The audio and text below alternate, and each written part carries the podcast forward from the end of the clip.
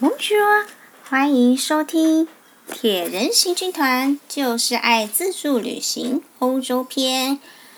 我是江湖人称铁人行军团的团长神农司。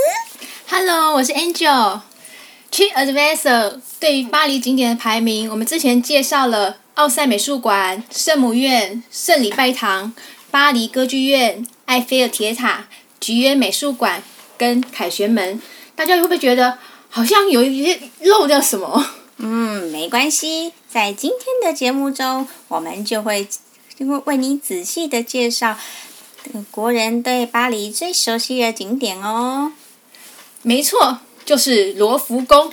好奇怪哦，它为什么第八名啊？第八名哎，罗浮宫应该是我对巴黎认识的第一印象。嗯，因为它毕竟是世界上前三大的博物馆，它怎么会是第八名呢？嗯，在我心中、心目中，它应该是第一名吧。别这么说，我们的故宫博物院也是很厉害的。从凯旋门前往罗浮宫的话，只要搭乘一号线，在罗浮宫博物馆下车就可到达。另外，七号线在行经于行经于此，十四号线的金字塔站也在附近。就算在附近下车，沿着大街，处处都有美丽的风景，让你的相机快门按不停哦。罗浮宫始建于西元一二零四年，相当于南宋的宋宁宗时期，作为世界上的三大博物馆。哇，罗浮宫占地有二十四公顷呢，大哦，跟中正纪念堂的园区差不多大呢。它有三个馆，它的那个组成的形状跟我们的三合院很像，呈现一个 U 字形的状态。假如以人体来形容的话，嗯，麻烦把你的双手往前伸直，右手呢就叫做黎塞留馆。左手呢叫做德农馆，而中间的身体呢就是蓄力馆喽。两翼长度各有六百九十公尺。嗯，这这样讲比较抽象。那以我们台北的地形来说的话，就是相当于台北车站的星光三月站前店，沿着忠孝东路走到喜来登饭店。哇，这样你就知道有这多长了吧？U 型的中。中庭上呢，会看到金字绝伦的玻璃金字塔。哦，如果可以在这边喝杯咖啡，有多么幸福啊！像我们那时候啊，我就哦，我想说，我立志留下，我一定要喝杯咖啡。所以呢，我一早就泡了极浓的三合一咖啡，在我的那个温保温保温瓶里面，然后带到带到现场，然后看着眼前的罗浮宫跟玻璃金字塔。哦，超浪漫的！我在那边就此就掏出我们的 保温瓶，瓶，喝起我们的咖啡。嗯，哦，真的是超幸福的。嗯，罗浮宫的三合院入口处呢，你可以看到小凯旋门，它就是卡鲁索凯旋门哦。他们这个凯旋门就夹在罗浮宫跟杜乐丽花园的中间。假如你坐地铁的话，从地下进入，就会看到倒立的玻璃金字塔跟下方小小的金字塔。哦，这就是电影《达文西密码》中最后那个罗伯·兰登跪下来的景点。他说圣母就埋埋藏在这个金玻璃金字塔底下。嗯，但是这只是小说情节，千万不用仔细。这应该只是是假的。对呀、啊，实实际上应该是封。呃，封住封封起来的状态，里面没有什么棺材在里面。不可能啊，因为罗浮宫它的构造，它都已经以前就那个不会再去跟动它啦。嗯，罗浮宫呢，楼面有五层，地下有两层，地面层跟一一二楼。呃，欧洲的人他们习惯把一楼叫做地面层，然后它一楼跟二楼其实对我们来说的话就是一楼、二楼、三楼，所以它其实应该有三层楼的。的那个楼高，嗯，奇妙的是，一层还会有两层楼，很奇怪。因为照我们就是说，一楼的话就是一直就这一层楼顺着那个地板就一路一路直走，可是他们不一样哦。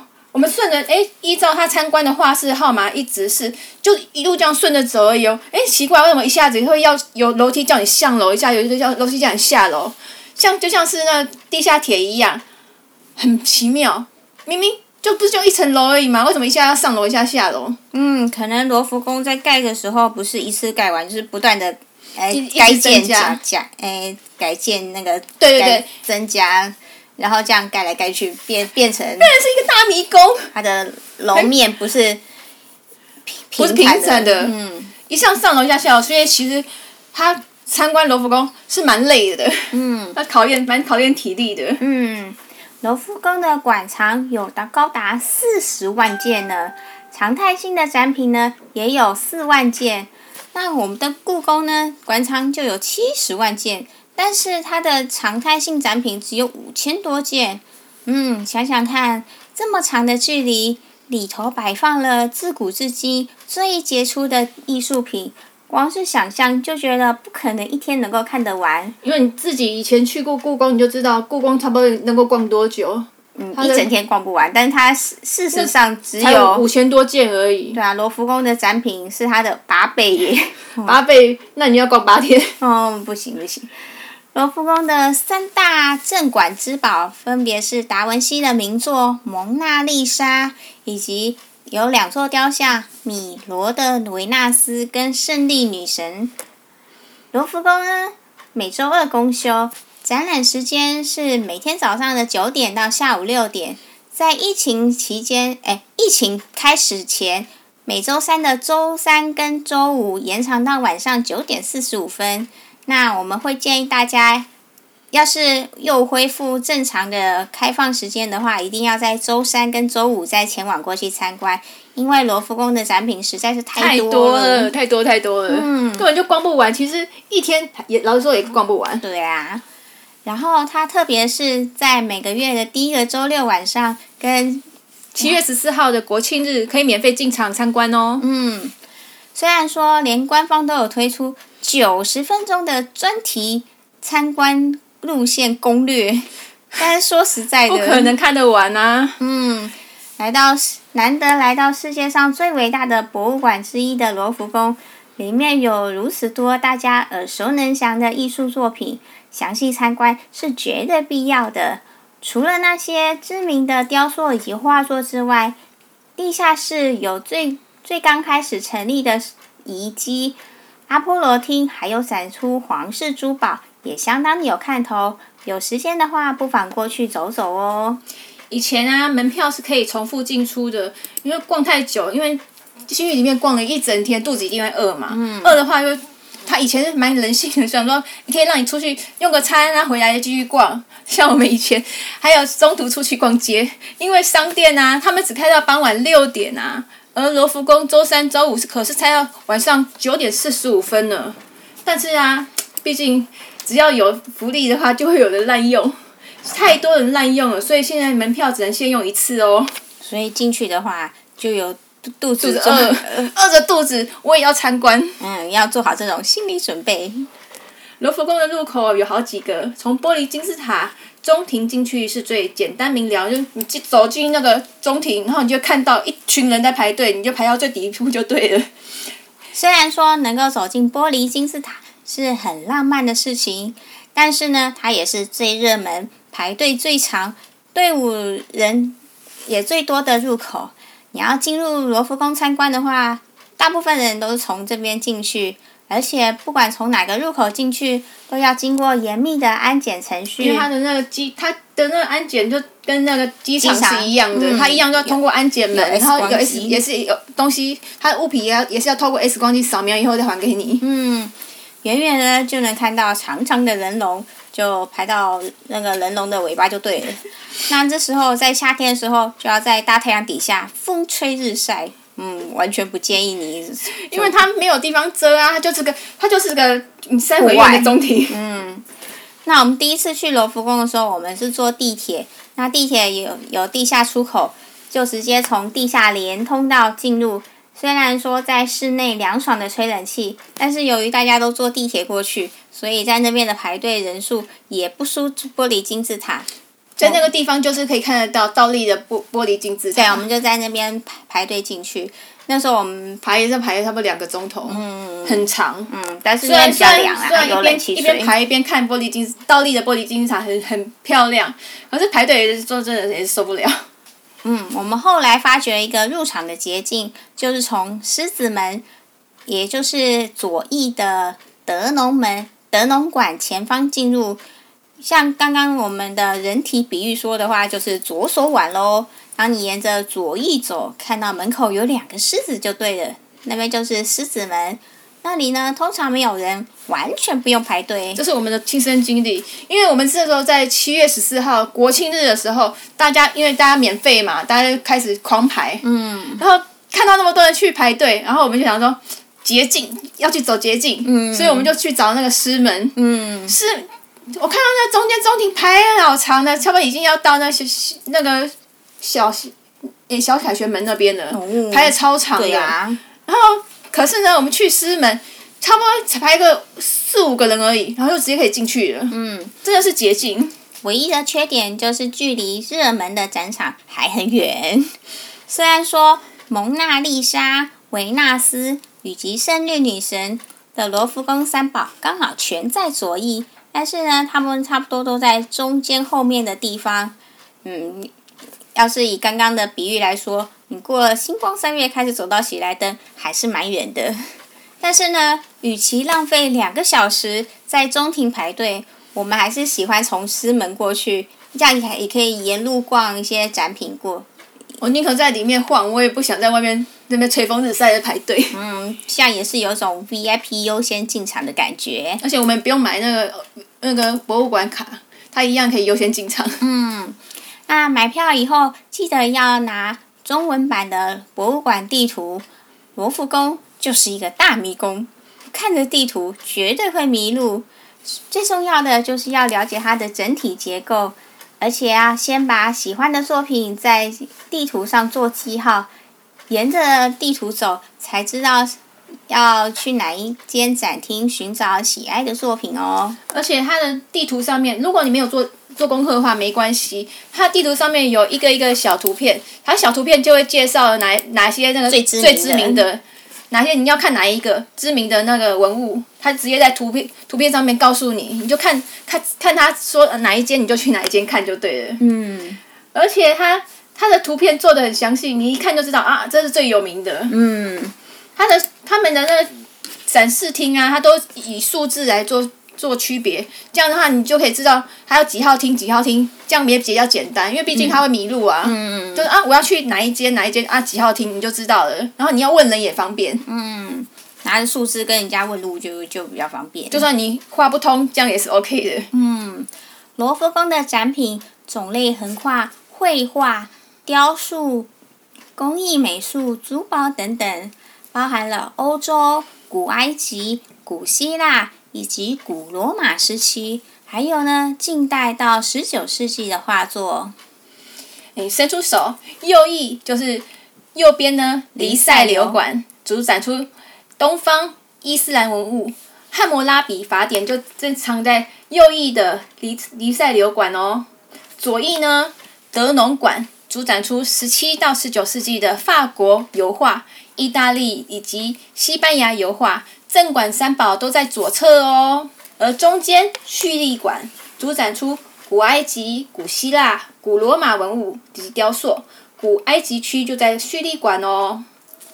罗浮宫呢，除了是博物馆，它正更是曾经作为法国皇室的皇宫用途。西元一一九零年哦，八百多年前，哦、好久了，八百多年前刚盖成的时候，仅仅是作为防御性的城堡。地下室还保存了中古世纪原城堡护城河的城壕遗迹。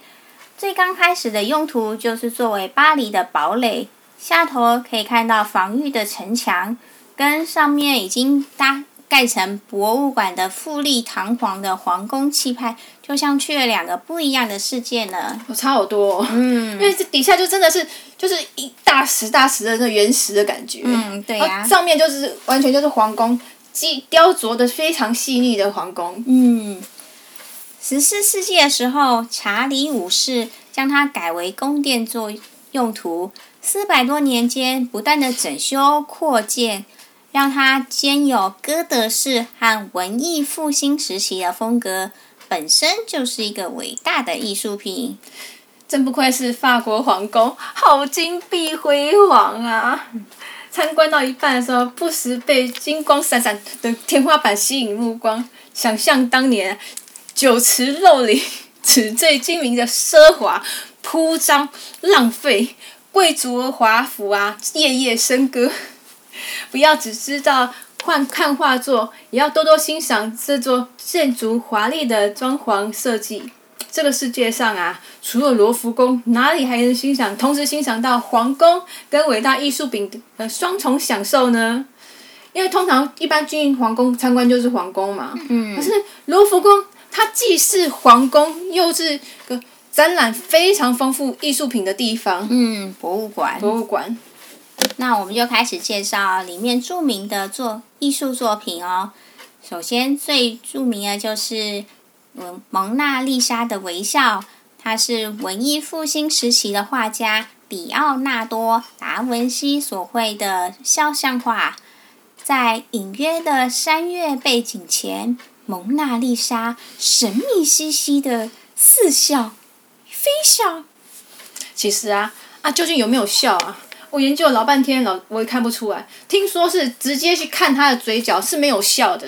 啊，可是真的吗？可是我们远远。对他的印象来说，就算整体的话会笑，可是你如果真的直接去仔细去盯他的嘴巴是没有笑的，嗯、可能是因为光影的变化，他很厉害，他的那个画那个画作是有光影的感觉，所以看起来远处看是有笑的。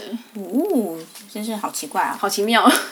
这幅画意外的蛮小幅的，只有高七十七公分，宽五十三公分而已，大概差不多 A one 大小而已，大概是这样子而已。哦还真小，还真小，因为其实蛮多人去罗浮宫看了的感想也是说，怎么这么小，怎么这么小？嗯，围绕着这幅画有许多光怪陆离的神秘传说。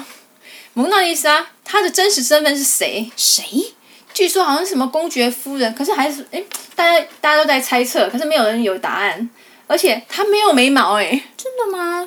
她是那时候审美观可能比较特殊啊。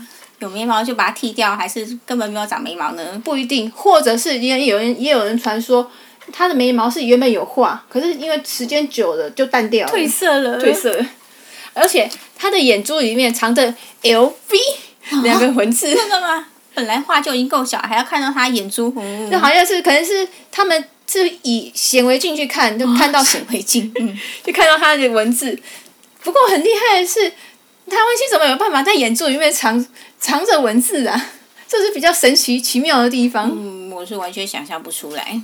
而且啊，听说啊，它的背景有藏着狮子、猿猴、鳄鱼、水牛四种动物。啊、太夸张了！是山水吗？对啊，山水又绿绿的啊。嗯。就是山水，还有朦胧的树这些的。对，它可是其实仔细看哦，它的左边跟右侧。都有藏着四种动物哦，好神奇哦！我去看，真的有。嗯，人家提原本没有去注意这个东西，嗯、人家去提，人家仔细看，真的有这这四种动物。为什么画里面还要藏四种动物呢？这就是达文西厉害的地方啊！奥妙之处。大家就想说，他有没有笑？他在笑什么？为什么要笑？嗯、他那时候在想什么？嗯，其实。大家也挺无聊的，为什么要研究他笑什么？啊，笑就是笑嘛。因为这幅画实在是太神秘了。他是听有人传说他是达文西的自画像。他不是女的吗？对啊，可是问题是人家拿达文西的肖像画去比对，他的五官的位置是一样的，比例是一样的，好奇妙哦！好奇妙哦！那重点是，如果是达文西的自画像，他就画他自己就好了，他为什么画一个女的？对呀、啊，他明明是长发披肩，而且既然是达文西的自画像，那他的性别是男生还是女生呢？嗯，而且嗯，不知道，不知道。所以这是达文西厉害的地方。嗯，那最恐怖的是，哎，真的是蛮恐怖的。听说你走到哪一个角度，蒙娜丽莎眼神都会跟随着你哦。啊，真的吗？每次在那边看，都人山人海，哎，实在是没有办法移动。所以许许多多秘密为这一件画增添了许多神秘的色彩。最主要啊，为什么会有么那么多秘密呢？因为达文西同时是画家、雕刻家、建筑师、解剖学家、音乐家、工程师、飞行力学、嗯、数学家、嗯、发明家、嗯、地理学家、嗯、机械发明家啊、几学几何学家、嗯、天文学家。天哪、啊，他怎么他怎么那么厉害呀、啊？身兼这么多职，而且我现在念这些，他居然都有办法完成呢。嗯，数都数不清，还没还没念完呢，太夸张了。文艺复兴时代追求全方位的天才路线。他的智商可能是开外挂吧？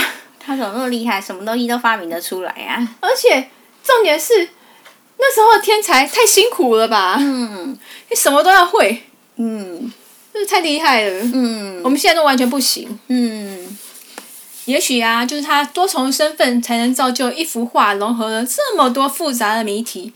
蒙娜丽莎世纪之谜，反倒是会让人更着迷于她的神秘魅力。